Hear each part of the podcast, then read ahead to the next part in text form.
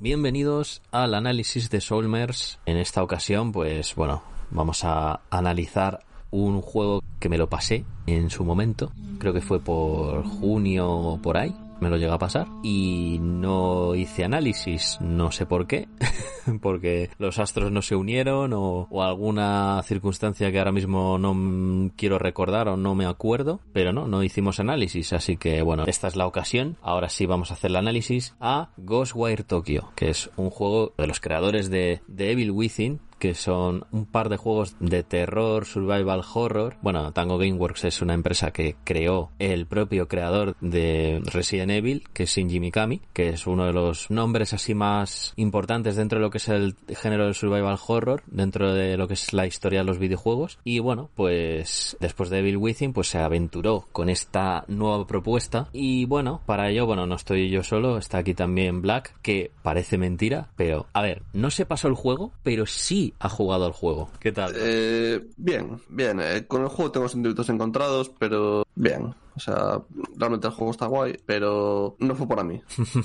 sí, la verdad es que es un juego que no es para todo el mundo. Eso sí es cierto. O sea, a ver, es un juego que al principio, sobre todo en lo que eran las primeras imágenes que salieron, lo que es un poco la promoción del juego, parecía que iba a tomar un tono de terror. Y en parte tiene un componente más o menos sobrenatural, ese rollo terrorífico más japonés un poco ese rollo, ¿no? También se promocionó así, ¿eh? Desde la prensa se, se vendía como un juego de terror. Claro, y yo no entiendo por qué. Sí, sí. El juego no, porque luego no es de miedo. No es de, efectivamente, es que no es de miedo. es un juego de acción, acción pura. Total. No, no, no, tiene nada de... O sea, miedo puede ser por el diseño pero sí es más por lo que es el diseño la estética de los de los enemigos que son yokai sus espíritus del folclore japonés terror japonés. Entonces sí tiene esa cosilla la ambientación un poco, porque sí que es verdad que estamos en una Tokio, digamos, vacía, desolada. Controlamos a un ciudadano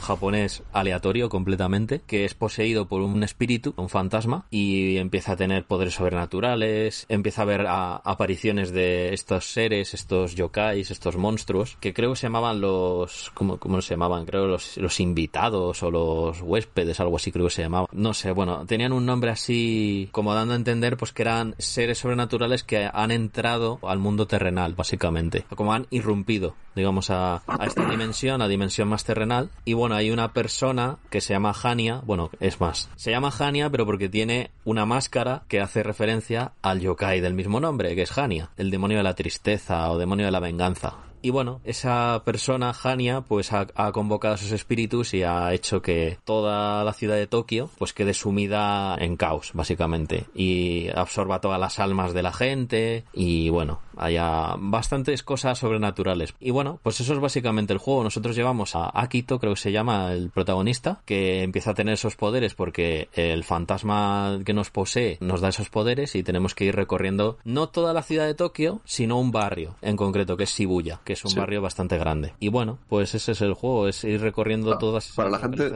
y ir luchando contra monstruos sobrenaturales mm. y sí, bueno, algo así. Para la gente que no se sitúe, porque por el nombre. Lo más probable es que no sepas de qué estamos hablando, hmm. pero si por ejemplo te viste la peli de Resident Evil que fue la 4 o la 5, eh, hay como una recreación de Japón, del famoso cruce este gigante de... Sí, el cruce de Shibuya. Sí, eh, es un cruce de varias calles y es como un paso de peatones gigante, ¿vale? Es como que vienen de varias direcciones, bueno, pues ese cruce, ese famoso cruce es el cruce de Shibuya, donde está, creo que está en el centro del barrio, puede ser. Sí, es el y, centro. Y básicamente, pues alrededor de la zona esa es donde, donde ocurre el juego. Hmm. Sí, o sea, aparece ahí la referencia en la, en la cuarta peli de Resident Evil, pero bueno, en general, si sois muy conocedores de lo que es Japón, lo que es la cultura japonesa, conoceréis ese sitio. O sea, es muy icónico. Es un sitio muy icónico de, de Tokio. Ese cruce de Shibuya, el cruce de, calles es muy, muy, muy icónico. La cosa es que es un juego que recalco un poco lo que he dicho al inicio. Es un juego que no es para todo el mundo. En el sentido de que si no sois muy fans o no sois muy conocedores de la cultura japonesa, no creo que os guste. Ya os aviso, ya, yo ya os lo digo, es un juego que está muy dirigido a ese nicho de personas. Se nota mucho. Yo voy a decir un poco lo contrario. Yo no entro en, ese grupo, pero el me, me enganchó igual. O sea, al principio me enganchó igual, hmm. pero yo lo dejé un poco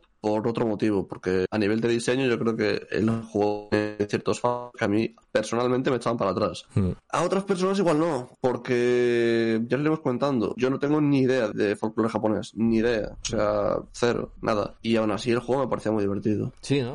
pero es un poco por la estructura del juego, por cómo te plantean el gameplay. Sí. O sea, el cómo avanza la trama, a mí se me hacía un poco, poco raro. Sí, es que, a ver, lo que es el sistema de juego realmente tampoco es tan extraño. o sea, al final escribir, es un... por hacerse, es un juego de acción en primera persona. Sí, o sea, tienes como tus persona que tienes poderes. Y... Sí, tus armas, tus armas son poderes. Son poderes, luego desbloqueas eh, otros objetos, creo que desbloqueabas amuletos, desbloqueabas un arco con 10 flechas, creo. Sí. Tienes como subidas de niveles, misiones secundarias, principales. Bueno, para desbloquear poderes y habilidades de tus talentos, tienes como los puntos normales y luego los puntos especiales para desbloquear como la última parte de, de un arma de, de talento unos amuletos. Eso está bastante bien. Sí, necesitas unos amuletos que son los magatamas, que los consigues derrotando a yokais. Hay unos yokais o espíritus especiales, por ejemplo los capas. Mm, yo, yo creo que eso era con ciertas misiones, ¿eh? Sí, no, pero a eso me refiero, que hay como misiones que tienes que derrotar a, o derrotar a, o obtener los magatamas de los capas, por ejemplo que son las tortuguitas estas que tienes que poner un pepino para que vengan, piquen digamos el anzuelo y tú les puedas coger el magatama, los Tasiki Wareashi, eh, los Kamaitachi, no sé, hay como varios yokais que tienes que hacer como diferentes tipos de misiones, unas es eso, los capas pues tienes que eh, cogerlos, tienes que atraparlos, unos tienes que ir eh, persiguiéndolos por el cielo, porque tienes como una habilidad de planeo, tienes que ir sobrevolando oh, la Eso es la leche. Sí, que eso también mola bastante. Y tienes que ir sobrevolándolo y persiguiendo por el aire. Yo que sé, hay un montón de misiones de ese estilo y con eso consigues esos amuletos, los magatamas y desbloqueas otra parte del árbol para ir completando las habilidades y consiguiendo las mejoras. No sé, o sea, a ver, en general ya digo, el juego es un poco, pues eso, muy de acción pura y dura, ir desbloqueando habilidades, ir abriendo mapa, porque sí que es verdad que el juego en sí todo está lleno de niebla, toda la ciudad de Tokio está llena de niebla y tienes que ir haciendo básicamente como en prácticamente todos los juegos últimos o así grandes de mundo abierto que ha habido en los últimos años, que es las atalayas, lo que es el concepto de atalaya, de subir a un punto alto, en este caso son las puertas Tori, que las tienes que ir desbloqueando y conforme las vas desbloqueando vas liberando zonas de niebla y despejando la niebla para abrir mapa, básicamente. Y con eso pues tienes opciones a más misiones, más desbloqueos, más cosas. Y es así el juego. Esa es un poco la exploración. Lo que mola de la exploración es que, como hemos dicho también, tienes una habilidad de planeo. Y eso te facilita bastante la exploración, la verdad. Porque hay momentos en los que vas a ras de suelo y tardas bastante en ir de un punto a otro. Mm. Pero cuando consigues la habilidad de planeo, puedes subir a los edificios, a las sí, O incluso para pelear. Para pelear te, viene, te puede venir bien. Claro, también, efectivamente. Y es eso, al subir a las azoteas y hacer el planeo, ir de un punto a otro es mucho más sencillo, mucho más fácil. Y encima si vas consiguiendo las habilidades de mejora del planeo, que bueno, básicamente consisten en que eh, dura más segundos el planeo y ya está. Pero bueno, eso hace bastante para que recorras más distancia. Entonces, bueno, dentro de lo que cabe, pues se te hace más llevadero eh, lo que es la exploración en ese sentido, pero sí que es verdad que luego al final tampoco tiene mucho más. O sea, el juego en sí es eso. O sea, eh, de vez en cuando también consigues monedas y esas monedas hay, tiendas. Sí. Principalmente es para consumibles, creo. Sí, va a comprar comida y bebidas. O sea, hay diferentes tipos, te restauran más, menos, una cosa u otra. Está bien. Sí. Está bien. Está lo justo. Además te lo venden los necomatas, estos son los gatos estos de, de varias colas, que son graciosos porque se ponen ahí a hablarte con maullidos y te ponen subtítulos y todo lo que dicen. Está, está bastante gracioso. No sé. Luego también te encuentras perros por ahí que te dan dinero si haces las misiones verdad, sí es mm. verdad. Y también les puedes dar comida de perro. Les das comida y te llevan a un sitio y escarban y, te dan dinero. Y bueno, bueno, son cosillas así de ese estilo. Pero vamos, que lo que es la historia, que yo me lo he pasado entero, eh, pues no tiene mucho más. O sea, la historia es muy sencillita. El protagonista quiere ir en busca de su hermana porque la ha secuestrado el malo, que es el, el señor Estejania, que he dicho al principio, porque la quiere para un ritual, para levantar espíritus y y todo el rollo. Bueno, en concreto es porque él quiere revivir a una persona y ya está. Y al final es perseguir a Hania hasta encontrarle. De vez en cuando te encuentras con algún otro personaje secundario que más o menos pues te va diciendo un poco por dónde tirar y ya está, ya está, o sea, no tiene más la historia, o sea, es muy, muy sencilla, una historia muy sencilla y que tampoco tiene muchos, muchas sorpresas, muchas, es muy sota caballo rey, o sea, en ese sentido tampoco es que se lo hayan currado demasiado. Una historia que ya digo, mala no es porque mala no es, pero es muy sencilla, es una historia muy, me, o sea, de domingo por la tarde, para quien se haga un poco la idea, de película de Antena 3 eh, o película de domingo por la tarde, básicamente, o sea, no tiene más historia. Pero bueno, lo que es un poco a lo mejor el incentivo, pues ya digo, sobre todo a la gente que le guste la cultura japonesa, sí que hay mucho documento, muchas localizaciones, se detalla un poco lo que es las costumbres de, bueno, la vida, la vida de los japoneses, la vida cotidiana, básicamente, objetos, te puedes encontrar objetos que son característicos de la cultura japonesa. Pues eso, como hay muñecos, hay platos típicos, ceremoniales, eh, yo qué sé, cosas así. Entonces, dentro de lo que cabe, bueno, para ese tipo de gente ya te digo que le gusta la cultura japonesa, a mí me gusta, en parte, o sea, yo soy bastante amante de la cultura japonesa, me gusta mucho. Entonces, dentro de lo que cabe ahí, en ese sentido, sí que he disfrutado el juego. O sea, me gusta porque sí que el encontrar esas cosas, el ver esas localizaciones, tal, el tema de los yokais, que al fin y al cabo es folclore japonés, pues enriquece un poco la experiencia para ese tipo de personas. Ahora ya digo, para gente que no le guste o directamente no haya oído nada de tema japonés o ni quiera verlo en pintura, eh, yo creo que ya digo, eh, este juego yo os recomiendo que no, no lo juguéis. O sea, porque... Ah, yo un poco lo contrario. Más que nada. Ah, yo un poco lo contrario. A mí el juego me gustó. Pero lo que no me gustó es la estructura que tiene el juego. Hmm. Porque sentía que me estaban haciendo perder un poco el tiempo. Sí, es en, en, algunos momentos era, no sé. O sea, el juego, yo no tengo ni idea de, lo que es la, trama, por así decirlo, la parte de, de, lo que es la inspiración. Pero el juego en sí, lo que es el juego, estaba bien. Me divertía, era divertido, tal. Pero lo que es la hora de tirar la, la historia, a la hora de avanzar por el mapa, o sea, básicamente, yo lo que vi no fue una vez ni, ni dos, fue varias veces, de que tienes como la, la trama avanzando, te van planteando nuevos personajes, por ejemplo, eh, familiares de Rota hmm. y secundarios, amigos de, del espíritu que te posee, que era una persona, sí. creo. Sí, y, era una persona, sí. Y básicamente, pues acabas eh, encontrándote con, con amigos suyos y vas, pues, tirando un poco por el mapa. El problema es que cuando vas avanzando, para seguir por el mapa tienes que desbloquearlo. Con lo cual, en algún momento te van a decir, eh, ven a este sitio, ¿vale? Y, y es una zona de visión principal, la cual está en niebla. Ok, tienes que, explorar la, niebla. Con eso no tengo problema, porque es abrir el mapa, te abre, te abre nuevas cosas, te abre misiones secundarias nuevas. Pero cuando me dices que tienes que limpiar zonas que no están ni por remoto cerca del siguiente objetivo, misiones que no tienen nada que ver con la trama, algo totalmente desconectado, yo siento que es relleno, el cual no va a ningún lado, hmm. y no sé por qué lo estoy haciendo, en verdad. Y me echaba para atrás eso. O sea, la primera vez no tuve problema porque, bueno, era de contenido, la segunda vez ya era un poco, mm, bueno, ok, la tercera ya me cansó, y la cuarta ya dije, al siguiente paso. Y fue, no sé cómo cerca estaba del final, creo que estaba en torno a la mitad juego, pero es que me superó. Lo que sí que es que tenía todas las armas, todos los objetos, creo que eso lo tenía todo. Y está bien, porque hay mucha variedad de armas. O sea, te da mucha chicha a la hora de, combatir. Porque hmm.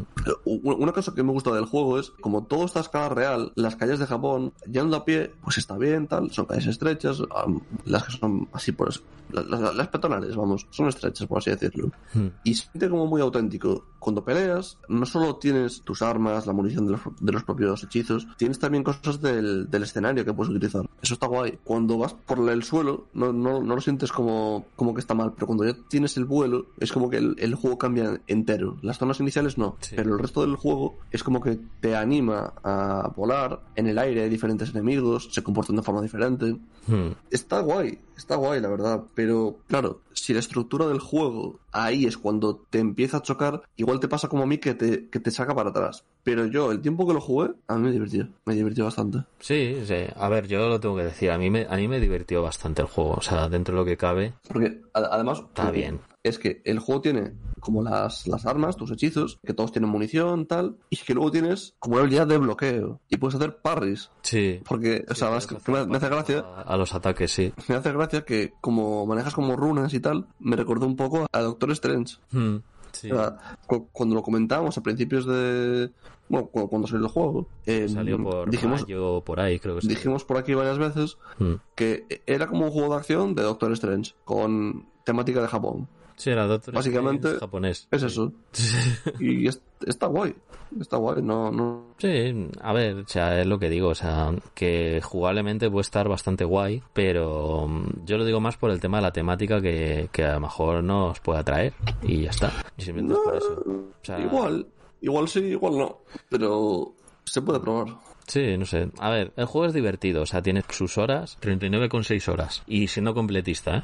La verdad que, sí, a ver, tiene su contenido, tiene bastantes cosas que hacer, ya digo, el mapa es bastante completo, aun siendo solo una zona de Tokio, solo una zona de una ciudad, pero es que claro, Tokio es una ciudad bastante grande. O sea, en la vida real, quien haya ido a Tokio lo sabe. Yo no he ido y me gustaría ir, la verdad. En algún momento de mi vida me, me gustaría visitar Japón. Es una de mis cosas pendientes. Pero bueno, yo lo sé de una amigo mío que ha estado allí y me ha contado cosas y tal y, bueno, me, dice eso, que Tokio es muy grande. O sea, no es solo el barrio de Shibuya, sino que es mucho más, es bastante más grande. Y bueno, lo que es la dimensión del juego, aún así, ya digo, aunque sea solo circunscrita a ese barrio y un poco a sus alrededores, es bastante grande. Lo que es en cuanto a tema de mundo abierto, tenéis bastante que explorar. O sea, no, no os vais a quedar cortos. Lo aseguro que no, no vais a quedar nada cortos. Eso sí, no os penséis que esto es el Den Ring.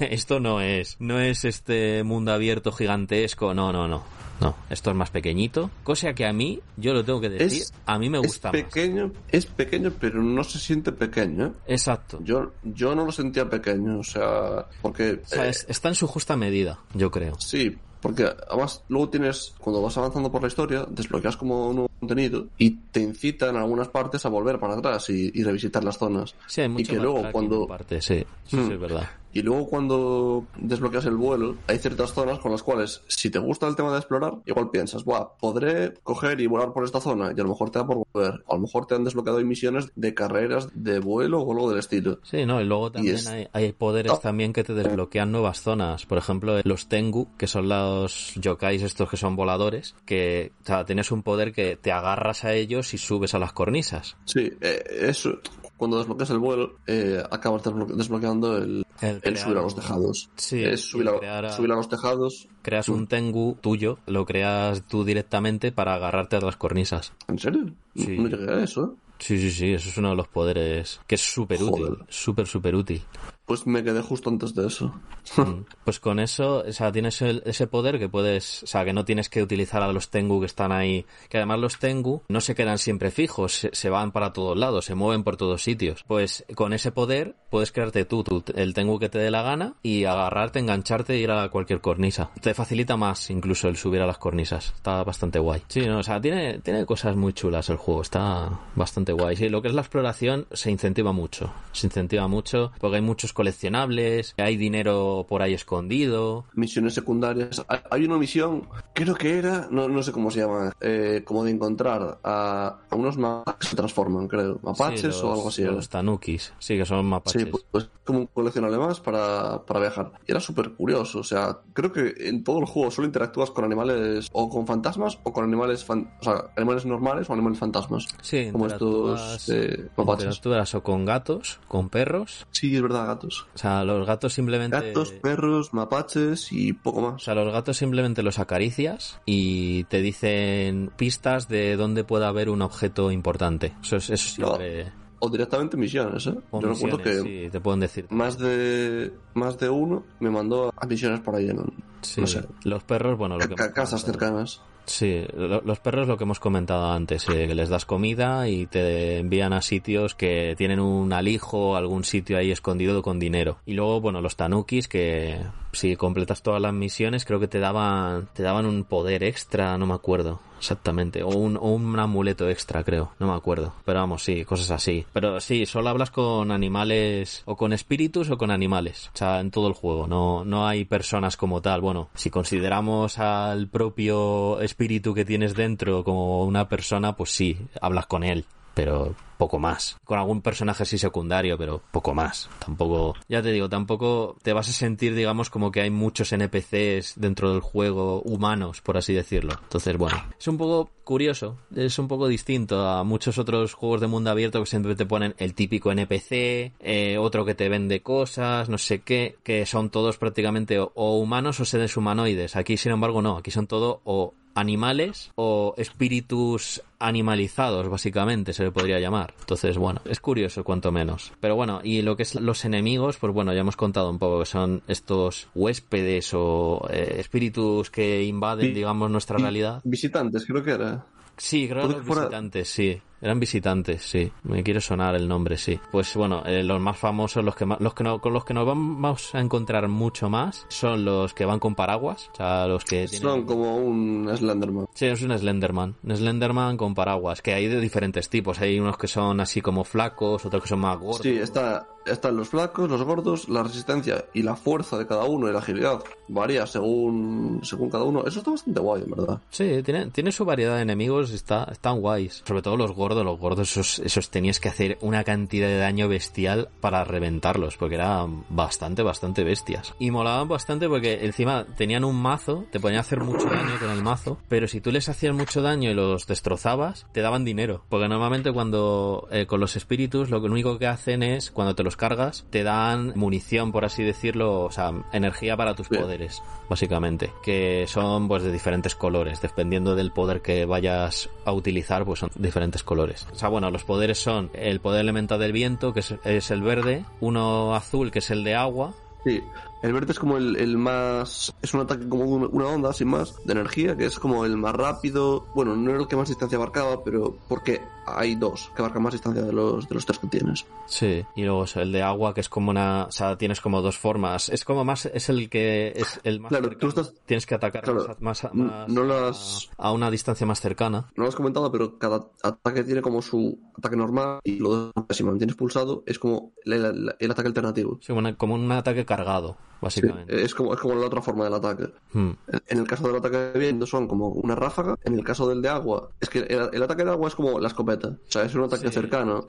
con un cierto rango. Que interrumpe básicamente al hmm. otro. Si lo cargas es más área y pega más. Sí. Y luego está el de fuego, que es como mucho es mucho rango, muy poca munición, pero si lo cargas sería como el lanzacohetes básicamente. Sí, es el lanzacohetes. Hmm. Y si lo cargas es pues explosivo. De normal no lo es, pero si lo cargas es explosivo. Claro, y eso, eso, sobre todo te sirve para los bichos más tochos, para los espíritus más Yo lo guardaba siempre para eso. Para hacerles mucho más daño. Pero luego, claro, luego tienes los talismanes que te aumentan el daño dependiendo del poder que tengas. Si tienes el poder de viento, pues hay talismanes que tiene, te dan más eh, ataque con ese poder. Si es con el de agua, pues con el de agua. Si es con el de fuego, con el de fuego. En fin, ese tipo de cosas. Y bueno, o sea, lo que ya te digo, lo que es el tema jugabilidad en ese sentido, está guay está bastante bien. O sea, ya digo, tienes, tienes variedad de enemigos, tienes variedad de situaciones. En ese sentido, yo creo que no os va a aburrir. Ahí estoy bastante de acuerdo. Ahí sí que yo creo que os puede llegar a gustar. Ahora, es recalco un poco en lo de lo que he dicho antes. En la temática a lo mejor, yo ahí lo aviso, eh, a lo mejor no os puede gustar, que puede ser. Que hay gente que no le gusta nada la cultura japonesa o no quiere oír hablar de nada de ella y no, como que no casa con ella, o sea, no conecta con ella y pues, es totalmente entendible. O sea, cada uno pues pues, cada uno tiene sus gustos, tiene sus preferencias. A mí me parece que si tú eres capaz de coger y jugarte el juego aleatorio X de, yo qué sé, por ejemplo, me viene a la cabeza Horizon Zero Dawn. Mm. Es cazar dinosaurios que son robots. Si tragas eso, pues puedes darle una oportunidad a esto, ¿sabes? Da, un poco igual. A, mí no me parece la gran cosa. Sí, no sé. O sea, yo, yo lo digo más por eso, porque sé que, o sea, yo conozco y he conocido gente que el tema japonés le, tiene como mucha tirria. Entonces yo por eso lo digo para ese tipo de gente, más, más que por otra cosa. Que ya digo, yo en ese sentido, como juego, os lo puedo recomendar. O sea, no es mal juego está bastante guay. Ya digo, yo me lo he pasado en 30 o 40 horas, pero porque soy muy completista. En normal, digamos, eh, yendo a piñón fijo, esto te lo pasas en 15 horas. 15, 20 horas y, te, y ya está.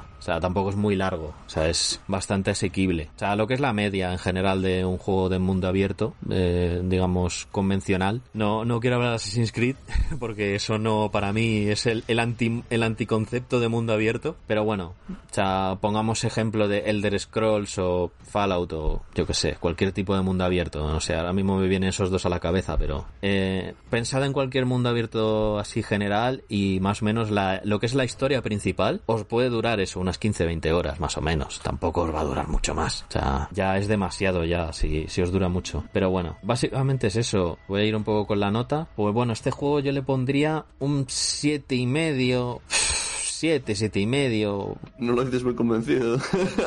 Más o menos. Sí, es que, es que ya te digo, me, ha pasado un poco como a ti. O sea, al principio me gustaba, me, me, o sea, estaba dentro del juego y la verdad que me, lo estaba pasando bastante bien. Pero es llegando hacia el final que, como dices, hay momentos en los que las misiones secundarias te empiezan a obligar. O sea, te empiezan a obligar a, hacer cosas que tú no quieres. Que tú ya lo que quieres es, mira, me quiero ya pasar el juego, ya, por favor, quiero pasarme el juego. O sea, no, no quiero estar aquí más, haciendo más misiones secundarias porque ya estoy un poco hasta el gorro. Que, bueno, yo creo que es un poco problema mío en parte porque a mí lo que es el tema mundo abierto muchas veces me echa, me echa mucho para atrás. Yo no soy una persona de juego jugar a muchos juegos de mundo abierto porque ya te digo, me saturan, me saturan mucho y muy rápido. Entonces, claro, yo creo que es problema mío más que problema del juego en sí, porque yo creo que el juego en sí sí que es entretenido, sí que tiene sus cosas, sus momentos, tal. Yo ahí ya te digo, no, no tengo problema. Pero yo creo que más por eso, porque yo tenía ese hastío de decir, venga, me lo quiero pasar ya, por favor, y pasar a otra cosa. Yo ya estoy ya muy cansado. Y es un poco más por eso, porque a mí la sensación que me da es esa. Por lo demás, ya te digo, en general, yo no le pondría una más baja, no nota más baja, pues yo creo que sí que es verdad que es un buen juego. O sea, está bien. Es un juego bueno. No es el mejor juego del año, yo eso lo tengo que decir. Estará en mis GOTI, eso sí lo voy a adelantar, estará en mis GOTI, pero no va a estar en una posición muy alta. ya lo, tengo muy claro. O sea, hay contendientes este año que yo creo que lo merecen más que este juego creo yo. A mi parecer, están bastante más altos y lo merecen más. Pero bueno, en general, ya digo, si os interesa un juego de mundo abierto curioso, cuanto menos, porque la verdad es que es un juego no muy común, o sea, lo que es su forma de jugar y tal es, es, interesante, es curiosa. Bueno, podéis echarle un ojo. Yo creo que, a ver, está bien, está guay. O sea, no os va a cambiar la vida, pues ya te digo, es un juego que no os va a cambiar la vida, pero está guay, está interesante, está curiosillo, cuanto menos. Bueno, no sé qué opinará Black, que bueno, él no pone notas normalmente. por no decir nunca.